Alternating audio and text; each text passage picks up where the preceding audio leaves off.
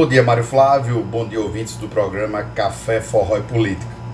Mário, essa semana a gente vai comentar acerca dos reflexos né, é, do aumento aí do fundo eleitoral. Fundo eleitoral que não se confunde com o fundo partidário e que na semana passada é, teve aí esse aumento né, que infla aí e chega à cifra de 5,7 bilhões de reais. A gente ressalta que o que seria então o fundo eleitoral. O fundo eleitoral é um fundo público de recursos destinados a custear as campanhas eleitorais. O que a gente pode agora fazer e tentar sintetizar é, num momento desse, de pandemia, em que milhares de pessoas perderam emprego, é, milhares de empresas fecharam as portas, em que você tem um aumento do nível de pobreza, em que a população se torna cada vez mais dependente dos programas assistenciais do governo, seja, seja esses programas a nível federal, estadual ou municipal, a gente se deparar com uma aprovação é, na LDO, que é a Lei de Diretrizes Orçamentárias, né, é, do, do, ou seja, o orçamento é, do governo federal, né, ter esse aumento aí do fundo eleitoral.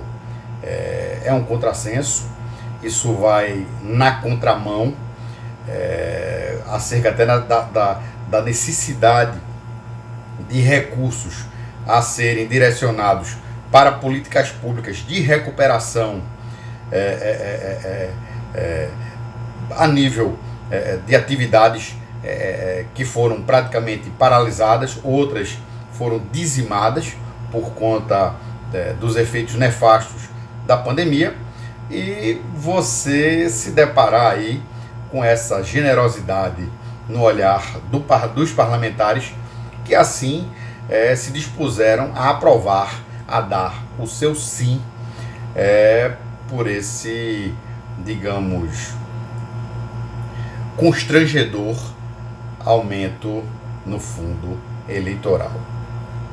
Vou repetir: 5,7 bilhões de reais. A gente tem no Brasil hoje uma situação de insegurança alimentar gravíssima. Pessoas que saem de casa sem ter a certeza de ter o seu alimento, e aí nas diversas graduações leve, moderado, até o gravíssimo, que é o nível de miserabilidade, que tem a certeza de que não vai ter o que se alimentar, bem como alimentar sua família ao final do dia, e choca esse desdém por parte da classe política de nosso país. É, é, reitero, no momento desse, de pandemia ainda, ainda estamos em estado de calamidade, ter essa generosidade para o ano que vem. Os defensores do fundo eleitoral, eles, eles objetivam na realidade é evitar a ação do privado é, com interesses possivelmente escusos é, na atividade eleitoral. Mas será? Será que o privado realmente afastou seus interesses em relação à, à política? E ademais, o que há de errado do privado tem interesse da política. Vivemos numa sociedade democrática. Todas as, as pessoas que compõem a nossa, nossa sociedade precisam de ter voz junto aos políticos. Precisam ter seus representantes. Não vivemos um regime uníssono. Então há diversidades de ideia. E essas diversidades de ideias, essas diversidades de entendimento, de posicionamento em relação a aspectos polêmicos, mas que merecem ter o debate? Será que eles estariam aí dependentes é, da sua existência desse fundo eleitoral? No aumento dos recursos desse fundo eleitoral? Acredito que não.